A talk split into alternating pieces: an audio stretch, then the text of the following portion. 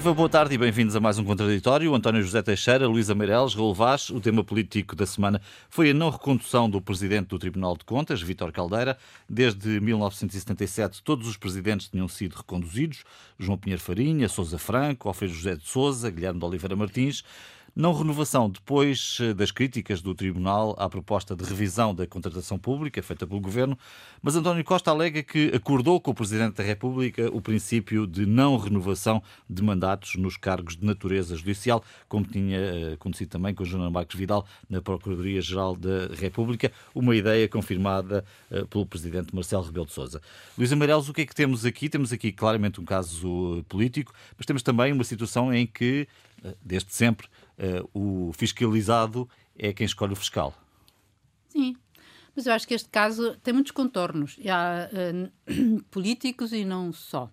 E eu acho que, uh, ou seja, onde envolve também muita percepção da opinião pública do que são, do que são estes fenómenos e da própria atitude do governo. Eu gostaria de dividir isto, digamos assim, e acho que daria para, para mangas, para uma grande conversa.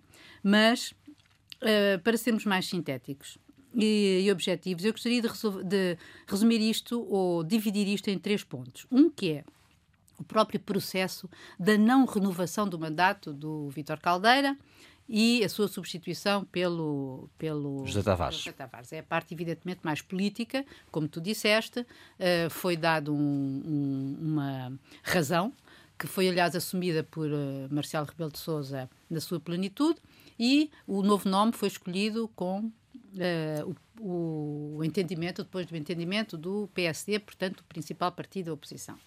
Ora, uh, a, a, razão, como todos sabemos, foi a de que os mandatos, o entendimento do Primeiro-Ministro atual e do Presidente da República, de longa data, uh, é que os mandatos não são para ser renováveis. Portanto, isto seria uma decisão que já vigorou no tempo da. Mas é uma decisão política. É uma decisão completamente política. Porque poderiam ser. Porque poderiam ser, como, como aliás, sempre foram. Como aliás viu no passado. Uh, também agora podem não ser, uh, e isso, digamos que não retira legitimidade nenhuma a essa decisão. Né? Digamos nesse ponto. Uh, este, obviamente, é o ponto mais complexo. Depois temos que esta polémica é também alimentada pelo momento em que isto acontece, que é, e é o outro assunto, que é a discussão das novas alterações ao Código de Contratos Públicos, a lei da contratação pública que está no Parlamento, como sabemos, desde julho, já foi aprovada na generalidade e deverá na, uh, ser em breve aprovada na especialidade, etc. Está neste momento a ser discutida. Uh, a contratação pública, como nós sabemos, é uma área de. Uh, olha, como dizia ontem a Ministra da Justiça, Uh, Francisca Vanduna, no, no, podcast do PS, uh, eu aqui tomei nota da frase que ela disse, que é quando estamos a, a falar da quando na estratégia da corrupção do Ministério do próprio Ministério da Justiça, não é? Foi identificado quando foi elaborada a estratégia da corrupção, foi identificada a contratação pública como uma área crítica onde podiam surgir fenómenos corruptivos. Portanto, toda a gente tem esta percepção. Toda a gente também tem a percepção de que a burocracia em Portugal tem a percepção e a realidade. É um monstro uhum. de sete cabeças, não é? E é, efetivamente. E nós sabemos como a contratação pública e as regras apertadas da contratação pública, e quando eu digo apertadas é que visam Uh, uh, uh, de um ponto de vista burocrático ou funcional ou administrativo, produzir um determinado resultado, são muitas vezes aproveitadas para fazer delongas e para fazer demorar processos e até impedir a realização e a prossecução de objetivos de políticas é? uhum. públicas. Bom, e basta-me lembrar o caso que acontece em termos da construção civil, por exemplo, e que a gente sabe que, os, que há uma série de decretos, que há uma série de, desculpem, de projetos ou de concursos que são desertos, que sabe porque conforme a lei deve ser apresentado o, o, o, o valor mais baixo, e o valor mais baixo que o Estado apresenta para seja arrematada a obra pública é tão baixo que não há empresa nenhuma portuguesa que, que, chegue, que o queira. Não, depois o que acontece. Ou espera é... por um novo concurso ou uma dedicação direta? É que quem chega são as empresas espanholas, nomeadamente a construção civil, como sabes, deve-se cada vez mais o que está a acontecer, porque tem massa crítica em termos ibéricos para absorver os custos que em Portugal não é possível para uma empresa portuguesa. Bom, mas isto é um exemplo. Nós todos sabemos, e nunca, e não vamos agora dizer bem da burocracia portuguesa, ela é muita. Agora, o outro lado é que uh, existe a necessidade absoluta de haver transparência em relação a, to a todos estes processos. Portanto, que a, a burocracia tem que ser temperada com esta, com a necessidade de haver transparência. O terceiro assunto que se relaciona com isto é a questão dos fundos europeus, e acho que daí é que também veio o alarme em relação a, a todo este processo.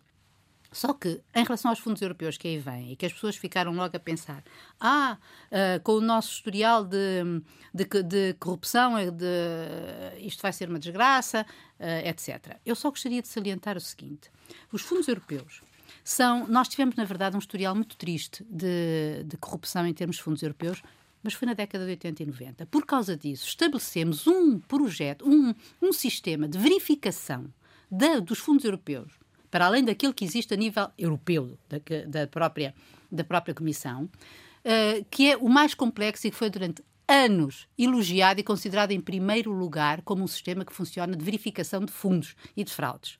Elisa Ferreira hoje dizia no público que com a primeira coisa que ela fez quando, lá, quando chegou a, a, ao cargo de comissária para a coesão e reformas, que mandou fazer um, um, um estudo sobre as fraudes, eram menos de 1%. Agora, com Portugal incluído. Eu só gostava de dizer que nestes. Luísa, sim. sim, é que em termos internos, quem manda, digamos assim, quem controla os fundos é a Inspeção Geral de Finanças. Cada fundo de coesão, das, do Fundo Social Europeu, o FEDER, todos eles têm um departamento que uh, uh, vê e anda no terreno a observar isso. Depois, quando há crime, vão para os tribunais. E isto está sobre a alçada da Agência para o Desenvolvimento e Coesão. E, finalmente, os fundos agrícolas ainda têm um outro fundo, uma outra instituição que os, que os, que os controla, que é a Instituição Financeira da Agricultura e Pescas. Ou seja, estamos servidos quanto a isto. Quanto ao, quanto, ao, quanto ao controle europeu, é verdade, é feito pelo Tribunal de Contas Europeu e, obviamente, pelo nosso Tribunal, mas de uma maneira mais geral. Havia muito mais coisas para dizer sobre isto. Os meus colegas vão com certeza falar Sim. e depois. António, há razão para estarmos preocupados com este caso? Eu acho que estamos no foco errado. Eh, e o foco errado é, normalmente, há uma tentação de pessoalização e de personalização. Os juízes do Tribunal de Contas executam, supostamente, as leis que a República e a Assembleia da República fazem. Eh, e neste momento há, de facto, o Código, a Lei da Contratação Pública está em discussão na Assembleia da República. E essa discussão responsabiliza todos os partidos que se sentam naquela casa. E as mudanças que se fizerem ou não fizerem, obviamente que vão influenciar a atitude que os juízes vão tomar eh, no Tribunal de Contas e noutras instituições.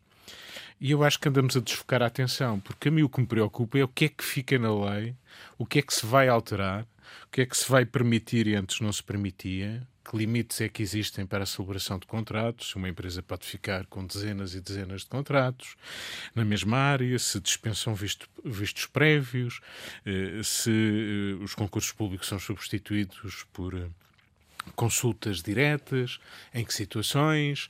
Eh, porventura, isso interessa-me mais do que eh, estar a avaliar se o Presidente da República e o Primeiro-Ministro podiam ter mantido Vítor Caldeira ou se a boa solução é fazer um mandato único e vir outro juiz que já lá está, aliás, com uma longuíssima carreira.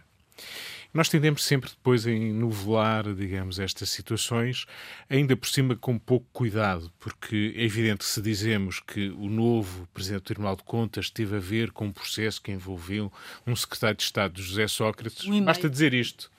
Não é preciso dizer mais nada. Não, não interessa em que circunstância, não interessa se é, o envolvimento foi normalíssimo, como acontece. O Estado ontem desmultiplicou-se sem explicações é em várias televisões. Exatamente. É. Mas, mas, o que interessa é, é, obviamente, que a atividade do Tribunal muitas vezes é chamar a atenção dos governos para dizer isto assim não passa, ou alteram, e uma solução possível para poder passar é alterarem algo. E o próprio Tribunal contribui para Exatamente. uma forma ativa para essa alteração. Exatamente. E, em regra, isso faz-se trocando informação, fazendo reuniões. É normal. é normal que aconteça. Aconteceu no passado, como acontece no presente e acontecerá no futuro. Mas basta dizer colocar um nome tóxico ao lado e não interessa já saber qual é o assunto. José hum. Sócrates, ui, então o que é que aí vem? Bom, e portanto, com muita facilidade, um homem que. Só dizer uma coisa a propósito disso. É que é exatamente esse lado da narrativa que se constrói que me aflige Porque antigamente, quando nós tínhamos isso, era normal, havia, beneficiava em termos políticos um ou outro partido. Neste momento eu não consigo perceber quem é que beneficia dessa narrativa. É o descrédito geral que fica. É o descrédito geral. É, é. É o descrédito. Logo isso à partida. É que, isso é que me aflige. E, e, portanto, eu continuo a dizer, preocupa-me a lei, a contratação pública, preocupa-me que, obviamente, mesmo que a fraude seja de níveis baixos, o potencial que possa existir na distribuição e no controle sobre uh, uh, fundos públicos, uh, preocupa-me que a regras não acautelem suficientemente aquilo que deve ser o bom uso desses dinheiros, mas também me preocupa, em paralelo, e isto não é incompatível, que este seja um país que adora burocracia, que este seja um país que adora encontrar um expediente para o que quer que seja, que este seja um país. Toda a gente desconfia de toda a gente. Em que toda a gente desconfia de toda a gente e o princípio não é o da confiança. O claro. princípio não é de uma lei clara, em que a gente perceba todos uh, o que é que ela quer dizer e que não seja para especialistas na vírgula que permitem, que permitem fazer sempre um recurso e paralisar um processo. Preocupa-me que este seja um país que executa pouco e mal fundos que estão à sua disposição porque demora tempos infinitos.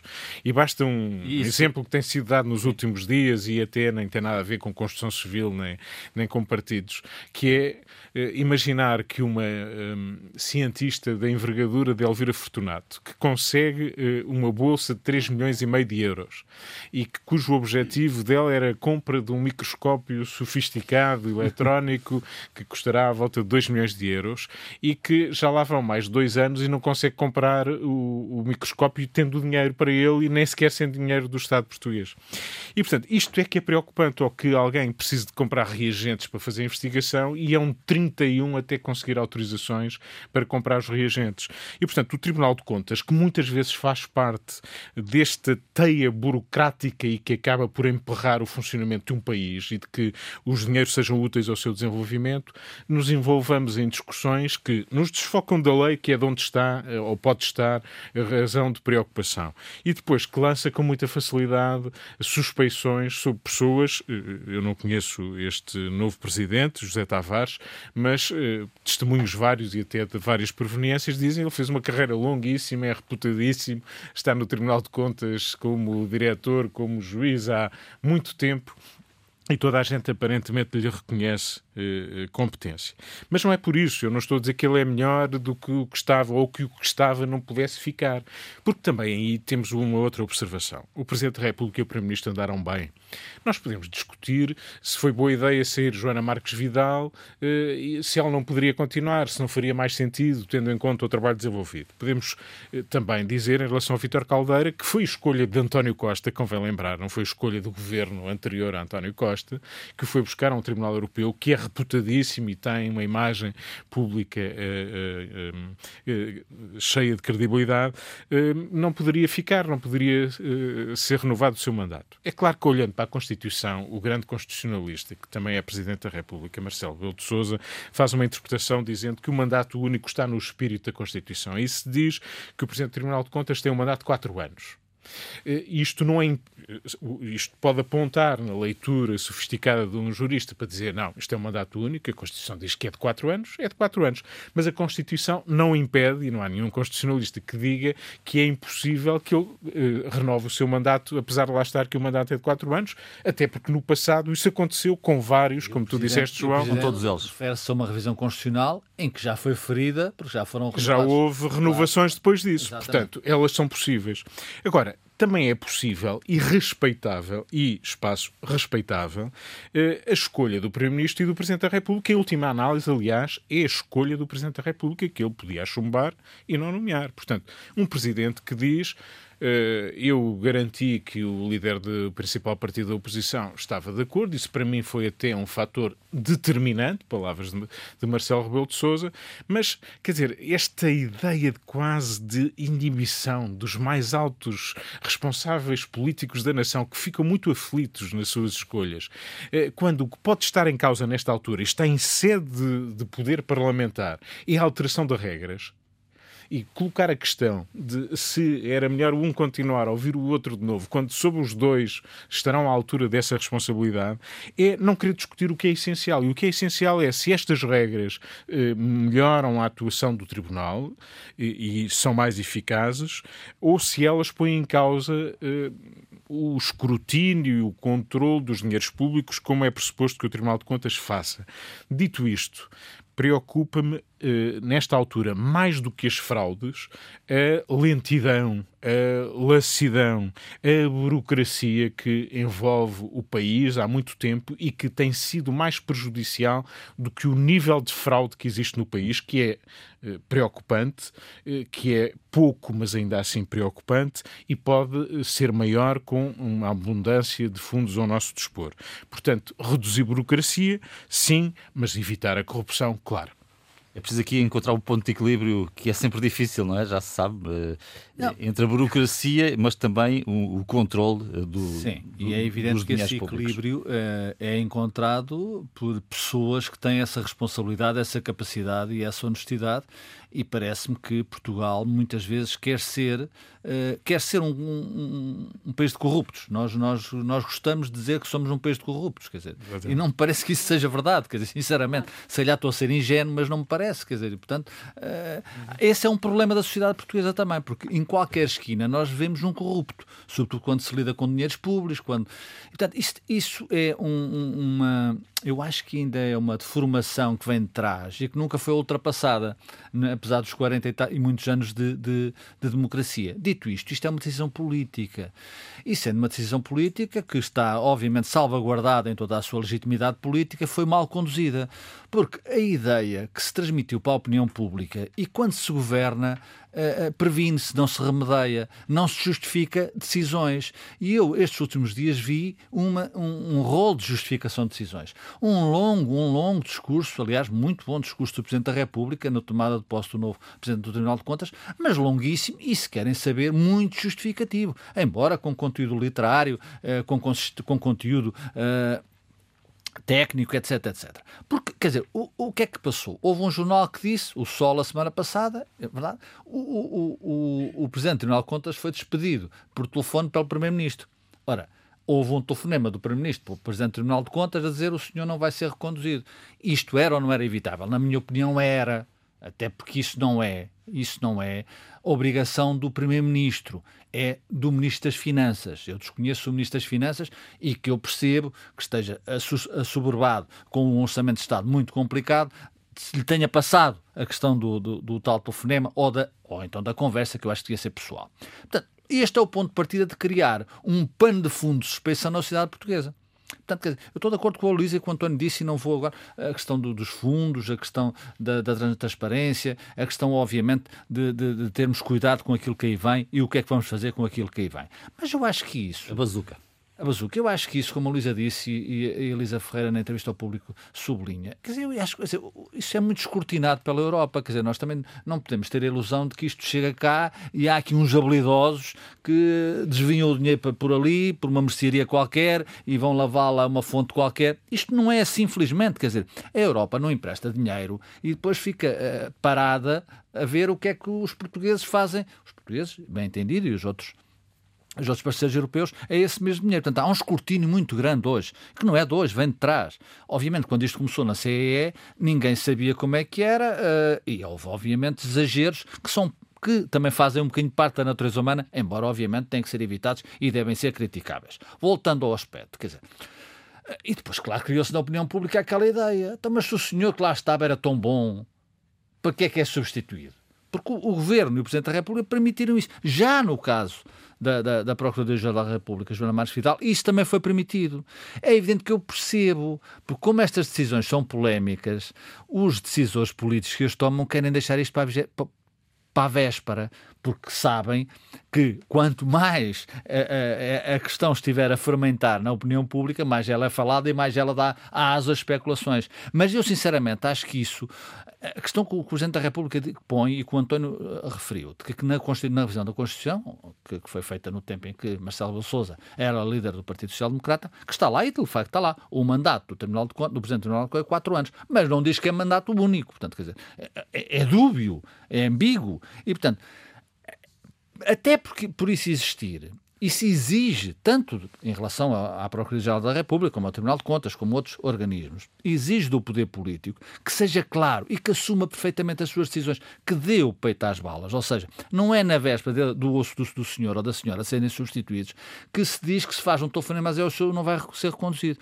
Mas depois acrescenta-se também para baralhar a opinião pública. Mas os senhores que lá estavam, e na Joana Mais Fidel já foi assim, e agora com Vítor Caldeira repete-se o filme, o senhor tem uma qualidade extrema, não é isso que está em causa. E o que está em causa é ser um mandato único, porque é uma regra.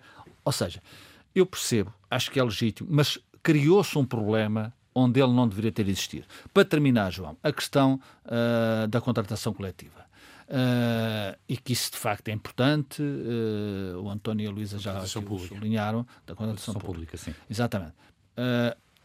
Está a ser, é, é, também já está num processo justificativo. Eu ontem vi aquilo está a ser desenhado, cozinhado, quer dizer, enquanto, enquanto António Costa uh, cozinha o orçamento com a esquerda, cozinha esta matéria com o PSD, com o Bloco Central. Portanto, quer dizer, isto é, nunca mais termina o campo da ação deste governo. Mas está a ser cozinhado pelos dois. Mas como está a ser cozinhado, ontem já vi o líder, julgo que era o líder parlamentar do PSD, dizer: não, não há negociações, há conversações. Ou seja, esta semana. E, e, linhas vermelhas. E linhas vermelhas. Esta semântica é fantástica. Negociações não são negociações, são conversações. Deixem-me, não, não, não queiram, não queiram agora enganar o Zé Pagode. Mais, mais um erro que estão a cometer. Porque temos de ser frontais frontais, quer dizer, temos de ser frontais. Dizer, não, não, pode ser, quer dizer, uh, o Bloco Central escolhe o, tribunal, o Presidente do Tribunal de Contas. O Rui dá o seu parecer, embora, embora preferisse que o outro lá continuasse. Tudo isto, para a opinião pública, é a clareza na confusão. Em segundo lugar, o, o, o Orçamento de Estado é, é, é decidido à esquerda. meus senhores, entendam-se. Uh, Portugal está numa situação muito complicada e, portanto, não há aqui que andar em duas plataformas. Eu sei que os assuntos são distintos e percebo, e percebo a lógica da negociação. Agora, sejamos claros, porque se forem claros, evitam estes problemas que estão a surgir na sociedade portuguesa sobre estas questões que não são menores, mas que podiam ser evitadas. Eh, é justo e necessário, digo eu, eh, falarmos da evolução do Covid em Portugal, na semana em que ultrapassámos os 2 mil mortos e registramos um crescimento significativo e rápido dos internamentos, mais 36% eh, numa semana. O Secretário de Estado da Saúde já avisou ontem que temos de preparar-nos para o que aí vem, mas pergunto, Luísa Meireles, estamos preparados para o que aí vem? Bom, não sei. Uh, isso, desculpa lá, mas é uma pergunta. Mas é uma para... boa pergunta. é uma pergunta para um, para grandes especialistas ou para bruxos, porque não sei.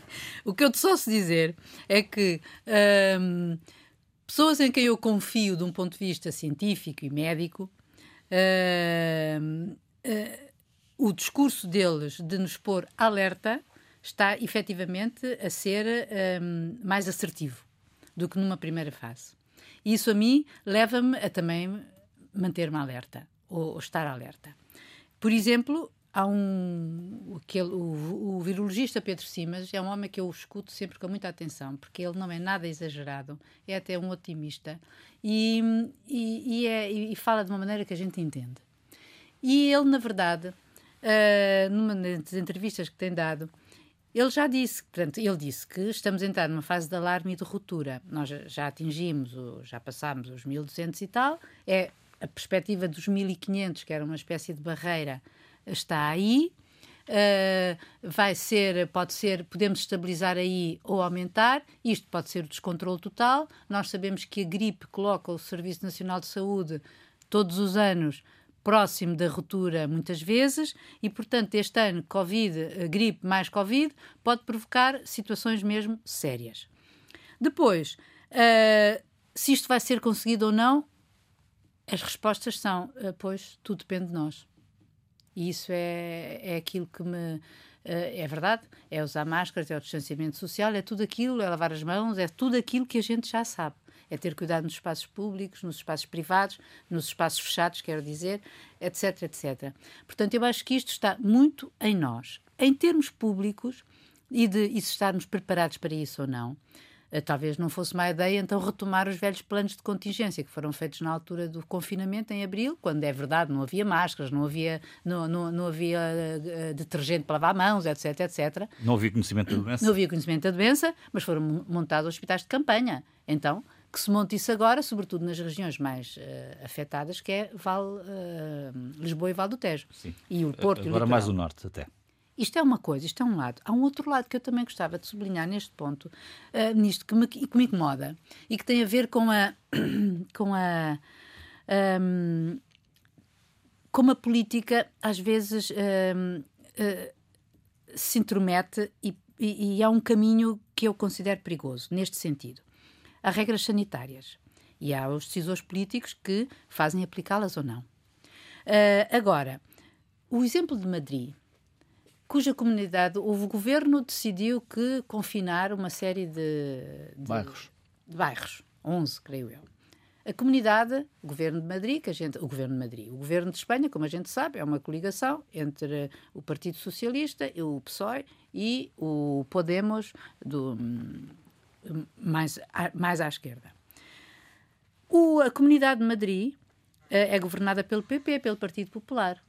Ora, a comunidade de Madrid um, ou a sua líder, contestou em nome dos interesses da, da enfim, uh, da comunidade. em tribunal. E o tribunal vem, vem dizer que, não senhora, que não se pode aplicar estas regras porque foram afetados os direitos e liberdades dos cidadãos. Ora, isto é um outro universo. Quer dizer, a conclusão foi óbvia. O governo decretou o estado de emergência em Madrid. Portanto, acho que isto são dois lados que eu não posso deixar de apontar isto, porque uh, foi, é uma coisa que me, que, me, que me toca em relação a este aspecto. Bom, em relação aos últimos 14 dias, a Espanha com 300 casos por 100 mil habitantes, Portugal nos 105 por uh, eh, 100 mil habitantes. É, e já agora, Mas se me permite, sem querer fazer ligação com a questão anterior, quando a justiça também faz política no pior sentido, porque a política serve para resolver problemas, a política é saúde também. É, a propósito de Espanha e do que estava a dizer a, a Luísa, quando a, a, justiça também faz política, é, é, é mais complicado. É, o que é que poderemos dizer? Nós não, não sabemos, não é? se soubéssemos, se houvesse vacina, eh, se soubéssemos mais, eh, obviamente que poderíamos fazer mais. Mas podemos todos fazer mais individualmente e coletivamente. Eh, é bom perceber que já lá vão mais de meio ano em que atravessamos esta pandemia. Obviamente que há cansaço, saturação, relaxamento, e isso não ajuda. E obviamente que esta vaga que atravessa o mundo e a Europa em particular, a Espanha é um ia dizer bom exemplo, não é um mau exemplo, eh, como, como outros. Eh, Portugal não faz a regra e, portanto, estamos de novo com números eh, preocupantes. Eu deixava aqui apenas duas ou três notas que não resolvem problema nenhum, mas que são apenas observações e que têm a ver com aquilo que nós podemos fazer por nós próprios, sem estar sempre a apontar o dedo ao governo, ao presidente, ao diretor, que é imaginar que mesmo dentro dos poderes que temos, o poder local, porventura, poderia estar a fazer mais. É a minha observação, estarei a ser injusto com muitas autarquias, mas quer-me parecer. O que, é que poderia fazer, António? Eh, onde é que eu quero chegar? Uma das questões críticas que temos há muito, que levou, aliás, a ter observações muito críticas de, do Presidente da Assembleia da República, é a situação dos lares onde sabemos à partida se jogam. É uma zona de grande fragilidade eh, pela saúde ou falta dela de, de, dos mais velhos que lá estão e por o contacto que têm com os cuidadores, com quem, digamos, todos os dias eh, os ajuda eh, na sua vida. E essas pessoas, obviamente, que vivem fora e, portanto, o contacto com o exterior é problemático. Foram feitas algumas campanhas, mas eu, eu imaginando-me autarca, digamos, com responsabilidade num território, eh, uma das interrogações é o que é que eu posso fazer para que a população do meu território possa, eh, digamos, defender-se melhor. Eh, o que é que eu posso ajudar? O que é que eu posso melhorar nos cuidadores, nas campanhas de sensibilização, em equipamentos, em pessoas, o que seja? É preciso ter meios financeiros para. É preciso ter meios financeiros, mas também é, sobretudo, preciso. Meios financeiros para ter meios humanos. Em primeiro lugar, é preciso ter vontade Em primeiro lugar, é preciso ter prioridades em relação ao que está em jogo nesta altura. Está em jogo a vida e a economia eh, para podermos continuar a viver e a ter horizonte. Quando não temos meios, poderemos ter a capacidade de mobilizar onde é que eles estão.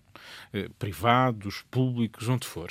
Mas a ideia de defesa das pessoas eh, é uma ideia que nos devia motivar a todos motiva-nos muitas vezes mais o apontar do dedo, a culpa da administração regional, do não sei quê, da Secretaria de Estado, da Direção-Geral, do Presidente, do Ministro, do Secretário de Estado, do que for, eh, consome-nos energias que eram mais úteis tentando perceber o que é que todos podemos fazer por nós próprios e por quem está à nossa volta. E isso era uma ajuda. Preocupa-me, obviamente, a desarticulação entre entidades. Eh, as administrações, se têm boas ligações entre os hospitais e os centros de saúde. Preocupa-me que haja pessoas, muitas mais pessoas a morrer porque o sistema de saúde público e privado não dão eh, resposta suficiente a quem precisa de cuidados de saúde, sejam quais forem. E isso continua a não ser suficientemente assegurado e continua a ser ainda menos suficientemente assegurado à medida que a pandemia progride como está a progredir atualmente. Portanto, eu diria que eh, o nível do apoio aos idosos é um nível crítico. Eu sei que estão a morrer mais pessoas entre os 20 e os 60 anos, eh, provavelmente, nos números atuais, mas continuamos a ter focos e surtos muito localizados em zonas mais frágeis e passam eh, sobretudo pelos mais velhos. Preocupa-me a saúde mental dos mais novos, dos eh, adultos, dos mais velhos, de toda a gente. Passou muito tempo e temos que fazer algo mais pela saúde mental dos portugueses. Bom, e eu gostaria de ter mais tempo, nomeadamente para discutir a questão dos lares, onde objetivamente temos uh, milhares de pessoas presas uh, pelas circunstâncias. Sim, mas eu vou, fugir, eu vou fugir dos lares. Uh, não queria deixar de dar esta nota. Mas... Quer dizer, era previsível que, que isto acontecesse. aliás, a segunda vaga era falada no inverno e a gripe, a articulação, essa mistura explosiva entre o Covid, a Covid e a gripe, tudo isto estava eu diria, uh, pelo menos uh, era expectável que isto acontecesse.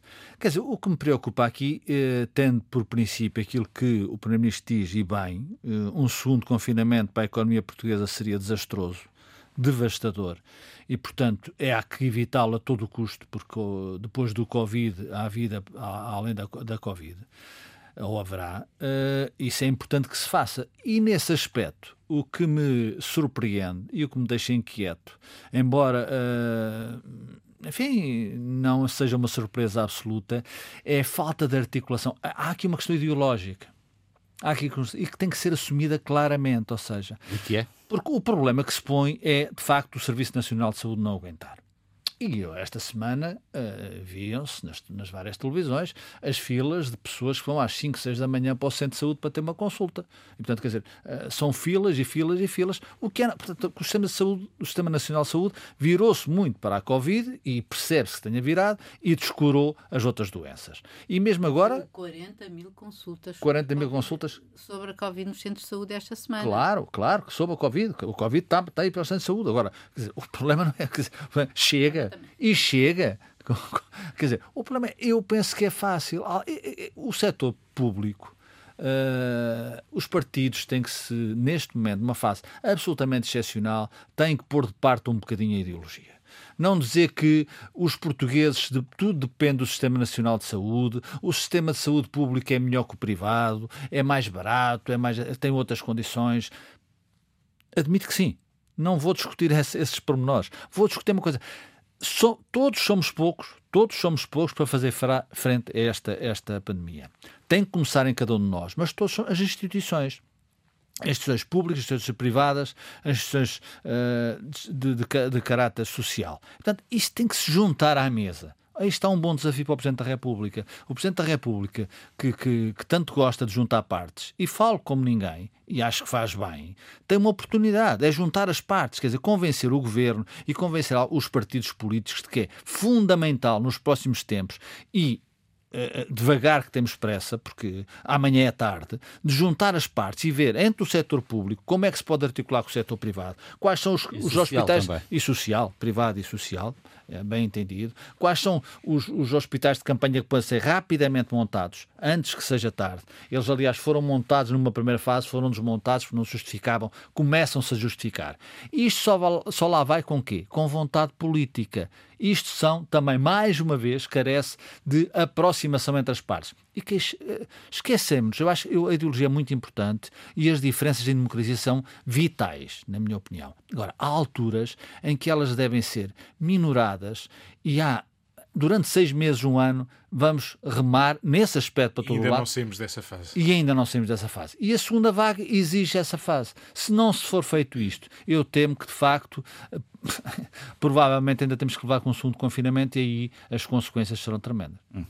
Bom, há sempre coisas que ficam por dizer e esta semana, uh, Luís Amarelos, o que é que fica por dizer? Olha, eu faço parte daquela imensa massa de portugueses, não duvido que é imensa, que é surpreendida cada ano pelo, pelo Prémio Nobel da Literatura. Uh, por mim, um, eu gosto muito de ler. Um, e, e, e, quando ouço quem é premiado, eu fico sempre na expectativa, porque ou já conheço e gosto, ou não gosto, ou não conheço e vou ver e vou procurar. Foi como aconteceu este ano.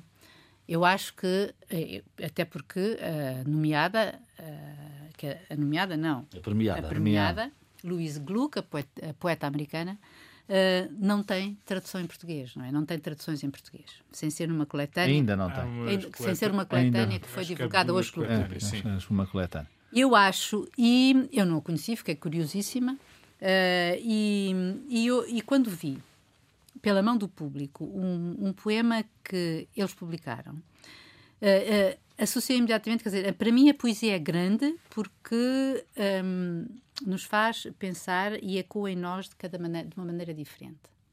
E, portanto, uh, tal como dizia o, o anúncio, quando foi anunciado o prémio, uh, ela tem uma inconfundível voz poética que, com austera beleza, torna a existência individual universal. Por isso, me perdoem Ouçam e perdoemos profissionais. Nos fins do outono, uma rapariga deitou fogo a um trigal. O outono fora muito seco e o campo ardeu como palha.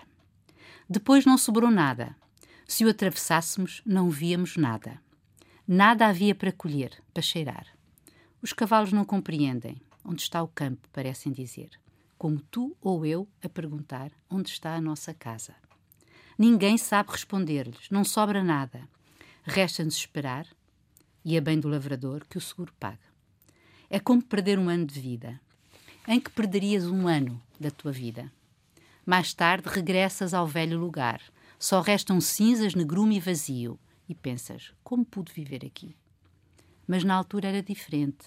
Mesmo no último verão, a terra agia como se nada de mal pudesse acontecer-lhe. Um único fósforo foi quanto bastou mas no momento certo.